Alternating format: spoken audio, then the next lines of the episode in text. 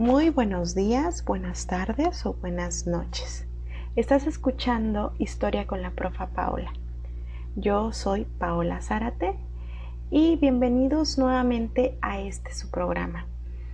Hace aproximadamente tres semanas que nos escuchamos por primera vez en el episodio piloto.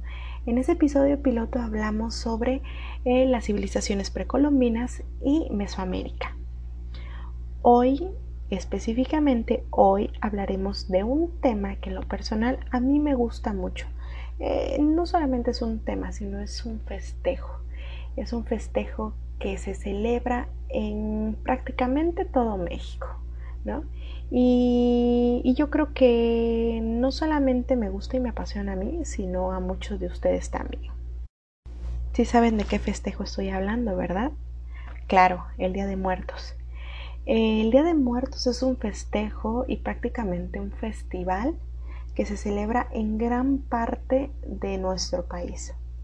Y digo en gran parte porque podrán decirnos de que en el norte del país eh, no se festeja o se celebra muy poquito o solamente las personas que tienen eh, difuntos recientes pues sí realizan su ofrenda pero ¿esto a qué se deberá? ¿Ustedes saben? Esto tiene que ver en parte por los orígenes prehispánicos que tiene esta festividad. ¿Por qué? Como lo veíamos en el, en el capítulo pasado, en nuestro capítulo piloto, México está dividido en, o más bien, sí, está dividido en tres regiones. Mesoamérica, Aridoamérica y Oasisamérica.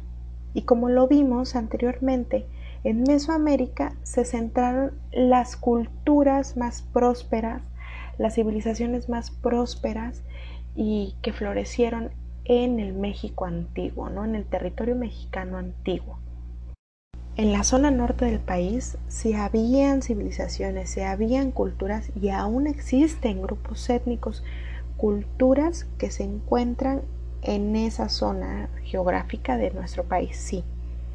Pero, ¿qué características tenían? Ah, eran muy diferentes a las de Mesoamérica. Por ejemplo, los del norte del país eran más eh, nómadas, ¿no? Y en, y, en, y en, el sur del país, en el centro del país, pues eran más eh, sedentarios, ¿no? Tendían a, a, a hacer comunidad a partir de ello nosotros podemos analizar por qué en esta zona de norte del país se festejan menos que en la zona centro y sur de nuestro país. ¿Por qué será? Ah, claro, unos me van a decir, es que maestra, eh, ellos son vecinos de Estados Unidos y en Estados Unidos no se festeja el Día de Muertos, se festeja el Halloween. Y en parte podemos decir que sí, ¿no? Tienen razón.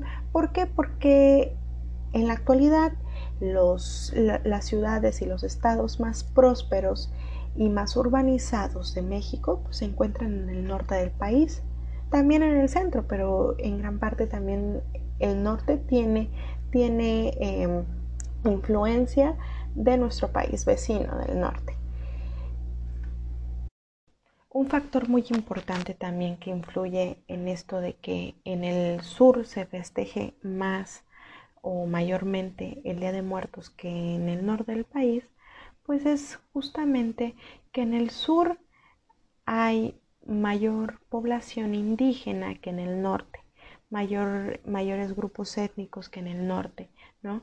Y culturas vivas más que en el norte. Entonces, desde ese punto de vista, nosotros eh, podemos decir o, asimilar de que por esa razón se celebra más el Día de Muertos aquí en el sur del país. Hablemos, por ejemplo, de los mexicas que durante el periodo prehispánico fungieron como la cultura dominante de la región de Mesoamérica. ¿Esto qué significó? Que pues eh, que el resto de las etnias y de las culturas que existían en, tanto en el centro como en el sur de lo que conocemos hoy como México, pues tomaran y adoptaran eh, ciertas prácticas que los mexicas tenían, ¿no? Y que los iban compartiendo o que los iban obligando también a practicar. Ejemplo de ello es que nosotros en Oaxaca conocemos o tenemos una zona arqueológica llamada Mitla. Mitla proviene de la palabra Mictlán, que es uno de los cuatro em, de los cuatro paraísos que tenían los mexicas, ¿no? El Mictlán era el paraíso en el que se iban todos los muertos que morían pues a causas naturales. Básicamente era el lugar en el que iban la mayor parte de los muertos, porque también tenían un paraíso específico, por ejemplo, para las personas que morían em, ahogadas, ¿no? O que morían con alguna relación eh, con el agua. Tenían otro, otro paraíso, por ejemplo, para aquellas personas que eran guerreros o que morían en las batallas, ¿no? en, los combates. Y también tenían otro, otro paraíso en el que se iban las personas que eran de mayor edad, ¿no? Las personas ancianas. Y pues retomando lo del Mictlán, ¿esto qué significa?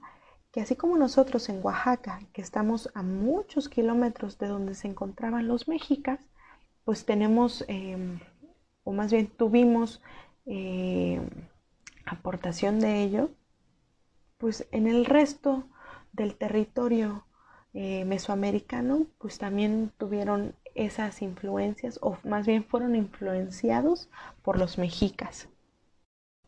Es cierto que el Día de Muertos no es solamente el origen prehispánico, sino más bien es una fusión de esta, la práctica prehispánica, con eh, la influencia católica.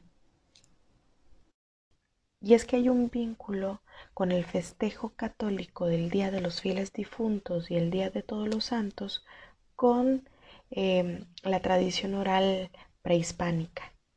¿Esto qué quiere decir? Que al final, pues con el paso del tiempo, pues se han ido fusionando estas prácticas hasta llegar a dar lo que hoy conocemos como el Día de Muertos. Sí, ¿por qué? Porque a poco no hemos visto que en los altares o en las ofrendas a nuestros difuntos encontramos alguna cruz o algún santito, ¿no? Entonces esto tiene que ver, pero también podemos decir, ah, tenemos un vínculo muy importante con la tierra y esto viene de, pues, de nuestras, eh, de nuestros orígenes prehispánicos y también es cierto y es muy válido.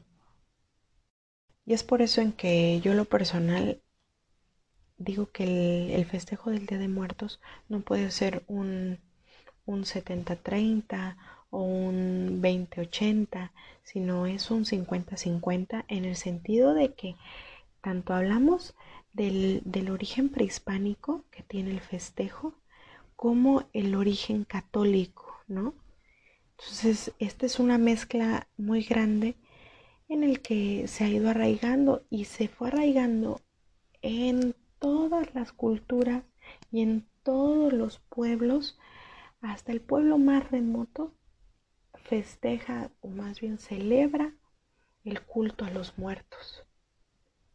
Y lo festeja poniéndole su ofrenda, poniéndole eh, algo característico de cierto lugar, de su lugar de origen, de la región que le corresponde, eh, de la cultura a la que pertenece, de la etnia a la que pertenece. Entonces, es como lo que yo les estoy diciendo.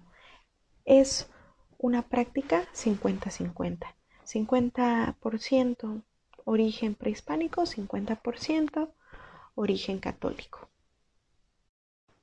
En el 2003, días después de haber eh, realizado el festejo, como es tradición del Día de Muertos, eh, la UNESCO declara el Día de Muertos como patrimonio intangible de la humanidad.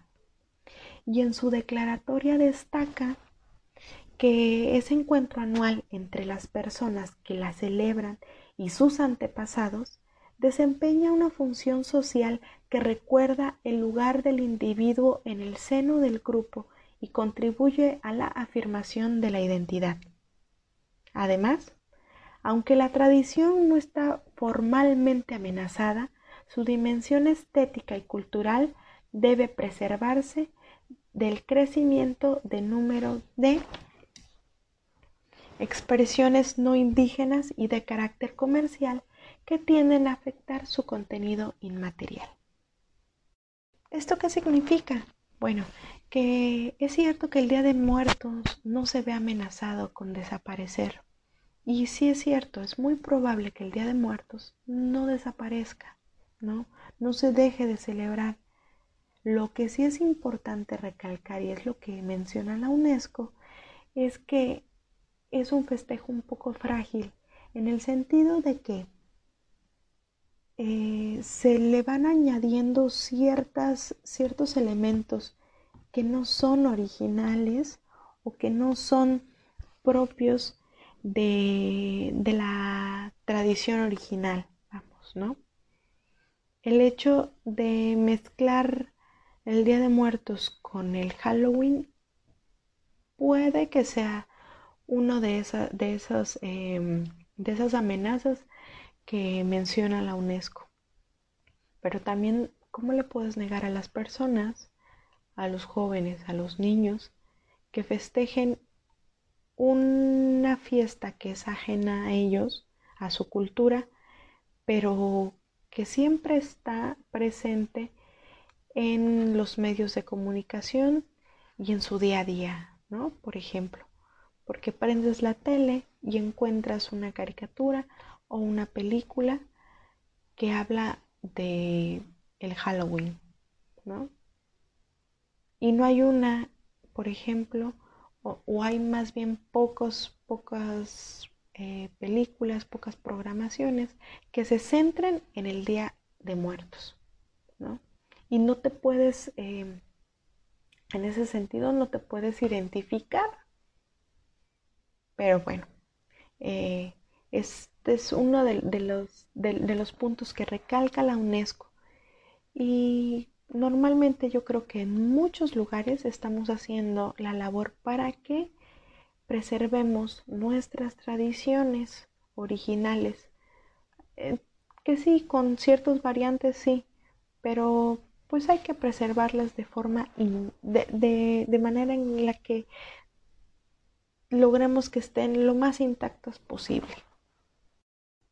Y bien, ahora pasemos a hablar de manera más específica de nuestro estado, de Oaxaca. ¿Cuáles son las características de la celebración del Día de Muerto? ¿Cuáles son esas características más importantes, más imprescindibles que encontramos en el festejo del Día de Muertos? Primero que nada, la ofrenda y el altar. ¿Y cuáles son esos, eh, puntos más importantes que encontramos en, tanto en la ofrenda y en el altar? Ya mencionamos que Oaxaca es un estado pluricultural. Tenemos ocho regiones distintas y en las ocho regiones hay variantes em, abismales porque pues en cada región hay distintos grupos étnicos. Hay quienes elaboran su altar afuera en el patio de su casa, hay quienes lo elaboran adentro de su casa, hay quienes le ponen cinco niveles en su altar, hay quienes le ponen doce, hay quien le pone siete, va variando mucho. Eso tiene que ver con las prácticas culturales y las tradiciones que tiene cada uno de los pueblos. Inclusive hasta en las familias hay variantes. Hay familias que le pondrán su toque especial, le quieren poner algo diferente, algo distinto, y es válido. Para la ofrenda y el altar de Día de Muertos no existe una regla específica, va variando. En Oaxaca mencionamos que hay 570 municipios, perdón. Y de esos 570 municipios, cada uno de esos municipios realiza su ofrenda y su altar de una manera distinta, de una manera completamente diferente. ¿Por qué? Porque cada una de las culturas, cada una de las etnias, cada una de sus características geográficas varía entre pueblo y pueblo. Entonces eso hace que la característica que tenga su ofrenda y su altar sea muy distinta a la de su a la de la población vecina. Hace un momento yo les comentaba de que hay quienes ponen su altar y su ofrenda afuera de su casa, en el árbol que está de su casa, hacen un caminito y los pone, lo que los lleva a la puerta del hogar. Esta es una forma o es un estilo más bien que lo acostumbran los pueblos icots, los pueblos guaves, los pueblos del mar que están aquí cerca del istmo de Tehuantepec, que era algo que nos comentaba uno de nuestros compañeros de la prepa. Pero por ejemplo, si vamos eh, al tema de, de aquí del istmo, en el que unos pueblos le ponen eh, siete niveles distintos al, altar, desde la parte más baja, que es en el suelo, hasta la parte más alta, donde tienen eh, a lo mejor una cruz o la foto del difunto, va variando.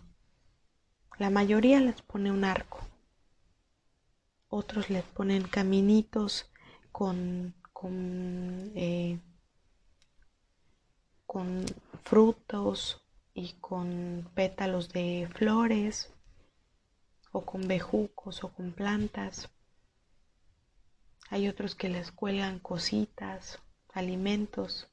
Va variando, son completamente distintos. Lo que sí no puede faltar en, en la ofrenda es la gastronomía típica, ¿no? Por ejemplo, es de ley el mole, el tamal, y según el lugar va variando el tipo de tamal. Hay quien les pone tamal de mole negro con pollito, hay quien les pone tamal de iguana porque es la temporada, hay quienes les ponen eh, tamales de, de tichinda o tamales de camarón. Tiene mucho que ver la geografía del lugar. Eh, las bebidas, totalmente tiene que haber eh, un vaso con agua, un vaso con agua y a lo mejor si al difunto le gustaba tomarse su copita de mezcal o a lo mejor una cerveza, también se le pone. Los dulces típicos, infaltables, dulce de qué? De calabaza, dulce de camote o dulce de papaya, por ejemplo. Les estoy hablando desde lo que yo conozco aquí en el istmo de Tehuantepec. Pero a lo mejor ustedes, mis alumnos que son de la Mixteca, me van a decir, no, es que aquí en la Mixteca se le pone pulque, por ejemplo. Y alguien que me esté escuchando de Querétaro me va a decir, ah, no, es que aquí es distinto y el altar se pone de otra manera. Y es real, es una realidad, es válido porque pues somos diferentes, nos diferencian muchas cosas, ¿no? Desde el tipo de, de, de cultura en el que nacimos hasta el factor geográfico, que era como lo que yo les mencionaba alguien de la Sierra Norte no me va, me va a decir que no le ponen mm, pescados a, su ofrenda. Pues no, porque a lo mejor los, los de acá, los que están más cerca de la costa, que sí son pueblos pescadores, si le ponen pescados y a lo mejor otro tipo de mariscos secos a sus ofrendas. Esas son las características que, que tienen em, pues las distintas ofrendas, sobre todo acá en el estado de Oaxaca.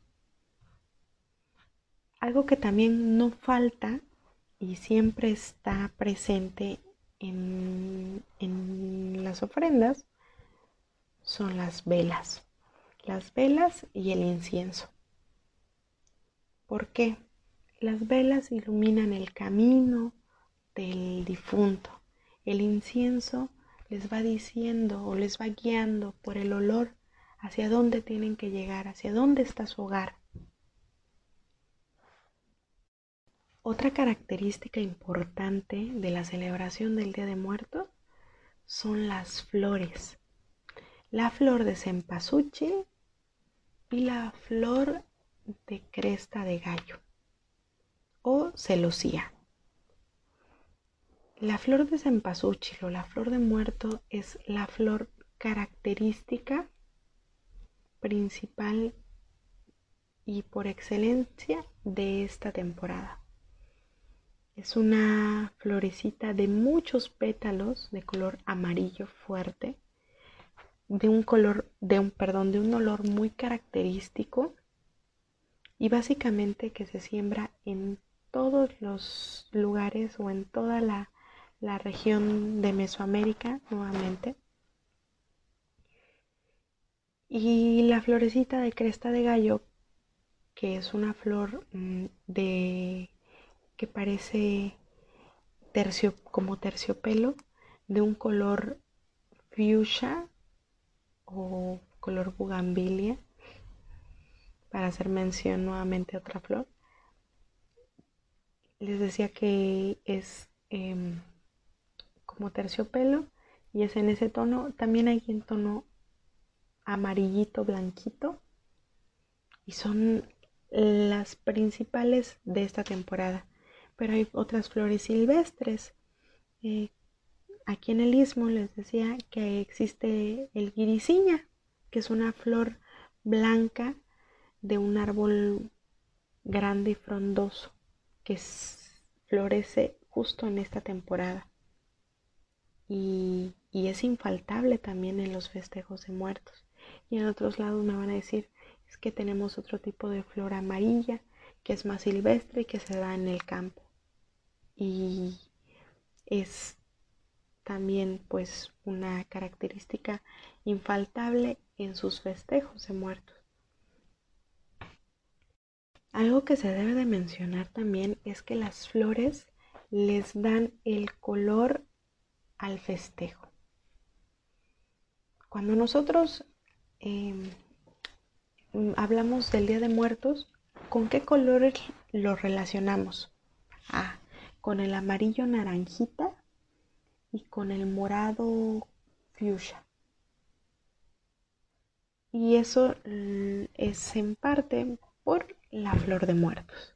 La flor de muerto, el cempasúchil, y la flor de muerto, cresta de gallo o celosía. La siguiente característica de la que hablaremos aquí por el Día de Muertos son las calaveras.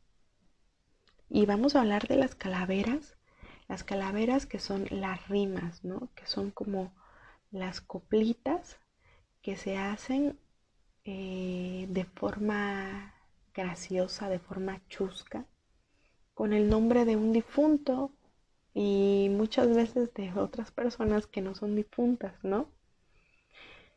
Eh, es para, pues para darle un toque especial. En, las escuelas se hacen, sí, se hacen mucho las calaveritas. Otra de tipo de, calaveras son eh, pues los, los, los grabados, la imagen ¿no? de, de la calavera como tal. La más conocida o a partir de la que se va dando esta, esta, esta litografía de la calavera, pues es a raíz de la obra de, de José Guadalupe Posada, que, hizo un, dibujo específico para el Día de Muertos, que es la calavera Catrina, la que conocemos, aquella Catrina que está bien vestida con ese vestido entallado y, grandote y un sombrero enorme con plumas y flores. Es, es la calavera por excelencia que conocemos. Y también tenemos las calaveritas de azúcar, que son esos cráneos, que es el dulce mexicano que hasta apareció en la película de Harry Potter. Si tenemos el chance de ver la tercera película de Harry Potter, en un, en un espacio, en un momento aparece eh, la calaverita de dulce. entonces las calaveras son un elemento infaltable también, son una característica muy importante en los festejos del Día de Muertos. Y pues otras características que también dan la esencia y dan el toque al Día de Muertos, pues son las manifestaciones artísticas, como por ejemplo la música y las películas. Justamente para hablar de la música, creo que aquí en el Istmo, mm, los ismeños nos preguntamos por qué la canción de La Llorona es eh, identifica mucho a, esta, a estos días, a estos festejos. Aún no, no, lo, no lo logro eh, pues descifrar, pero el Día de Muertos y la canción de La Llorona, que es realmente un son ismeño, un son tehuano, pues está muy vinculada. Hace un rato estaba escuchando una playlist que elaboraron en Spotify llamada Día de Muertos y hay de cuatro a cinco versiones de La Llorona.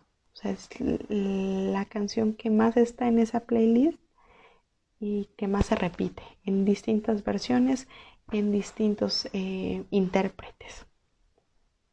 Pero como al igual que La Llorona, hay muchas canciones que también se van aludiendo o se van relacionando con los días de muertos.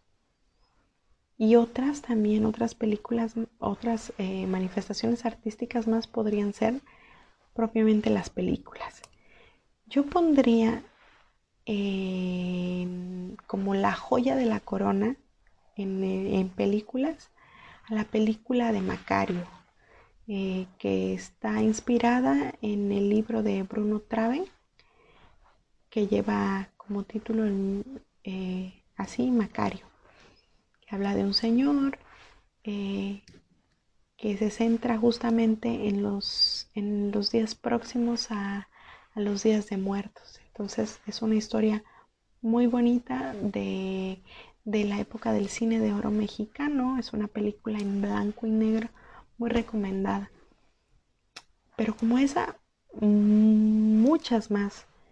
Yo creo que, que una de ellas, de las más importantes y las más recientes debe de ser Coco. Yo no la he visto, pero entiendo de que es, la fama que ha tenido esa película es demasiado grande.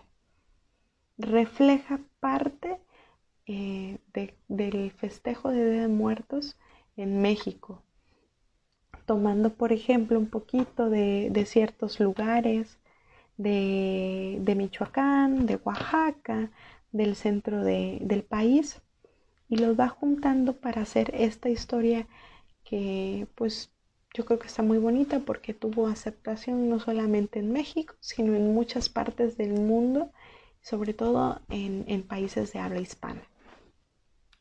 Vamos a reservarnos los comentarios en cuanto a que si la película eh, pues está errada o Mm, así no se festeja el Día de Muertos, vamos a ahorrarnos esas críticas o esos pensamientos y vamos a ver, eh, vamos a centrarnos en el hecho de que, de que situó al festejo de Día de Muertos como un, festival a nivel, eh, pues hasta cierto punto turístico, ¿no? Está bien, mm, pudiéramos decir, pues en parte, ¿verdad? Pero eh, aquí lo importante es de que pues el Día de Muertos se ha visualizado y ha tenido mayor relevancia. Y también nuevamente mencionamos la canción de La Llorona porque en esa película también aparece esa, esa canción. Y así como Coco, existen otras películas, sobre todo eh, infantiles, o dedicadas a, justamente a un público más infantil, que se centran en estas historias del Día de Muertos, como por ejemplo la propia película llamada Día de Muertos, o me parece que hay otra que se llama El libro de la vida, la leyenda de la Nahuala, la leyenda de la Llorona y otras más, que son historias para niños, pero que, que giran en torno a este, a este festejo tan bonito que es el Día de Muertos. Es cierto también que pues hay personas que festejan el Día de Muertos a partir del 31 de octubre, día primero y día 2. Esto también varía, varía según eh, la etnia, según eh, las tradiciones de, del lugar, de tu lugar de origen. Hay quienes empiezan a poner su ofrenda de Día de Muertos desde el día 27 de octubre. Y estamos hablando que es 27, 28, 29, 30, 31, día primero y día 2 de octubre. Para ir quitando la ofrenda por el día 3. Porque hasta el día 3 se menciona de que los difuntos se van regresando pues al, al inframundo o al panteón o ya se van despidiendo de su hogar y de su familia. Entonces eh, hay, hay quienes tienen un festejo con más días, otros con menos. Aquí lo importante es de que pues no dejemos morir una tradición tan bonita que es que se trata o, que tiene el, valor principal para honrar a nuestros difuntos, para recordar a, las personas que ya no están con nosotras o con nosotros más bien, eh, para, para sentirnos más cerca de nuestros familiares, de nuestros abuelos, de nuestros padres, a lo mejor de nuestros hermanos, tíos, o diversas amistades, ¿verdad? Em, a mí me gustaría saber qué piensan ustedes. ¿Les gusta el Día de Muertos? ¿No les gusta? ¿Les hace sentirse contentos porque van a sentirse más cerca de sus familiares que ya no están aquí en vida y de manera física? o los hace sentirse un poco tristes, achicopalados, justamente por lo mismo, porque ya no se encuentran con, ustedes. Cuéntenos cómo, cómo, ponen ustedes su ofrenda en sus casas, eh, de qué, de qué manera pues montan el altar, ponen algún caminito, ponen arcos, que es aquello que no falta para nada en, su, en su altar. Me gustaría que me lo hicieran eh, llegar, que me lo comentaran y también que pues que dejaran eh, algún, algún comentario eh, en alguna de mis redes sociales, para los que tengan mi Facebook, para los que tengan mi Instagram, ya saben. Y bueno, ya con esto me despido porque nos, nos prolongamos mucho más de, de, nuestro episodio pasado, del tiempo del episodio pasado. Y, y no está mal, pero espero que, que, les haya parecido bien este, este segundo episodio y que si tienen algún comentario, alguna duda, alguna sugerencia, me las hagan llegar, como les decía hace un momento, a mis redes sociales, a mi Facebook o a mi Instagram, bajo pau Les deseo unas bonitas fiestas de Día de Muertos, que se la pasen en familia, que sigan guardándose y sigan cuidándose mucho. Les envío un abrazo enorme y hasta la próxima.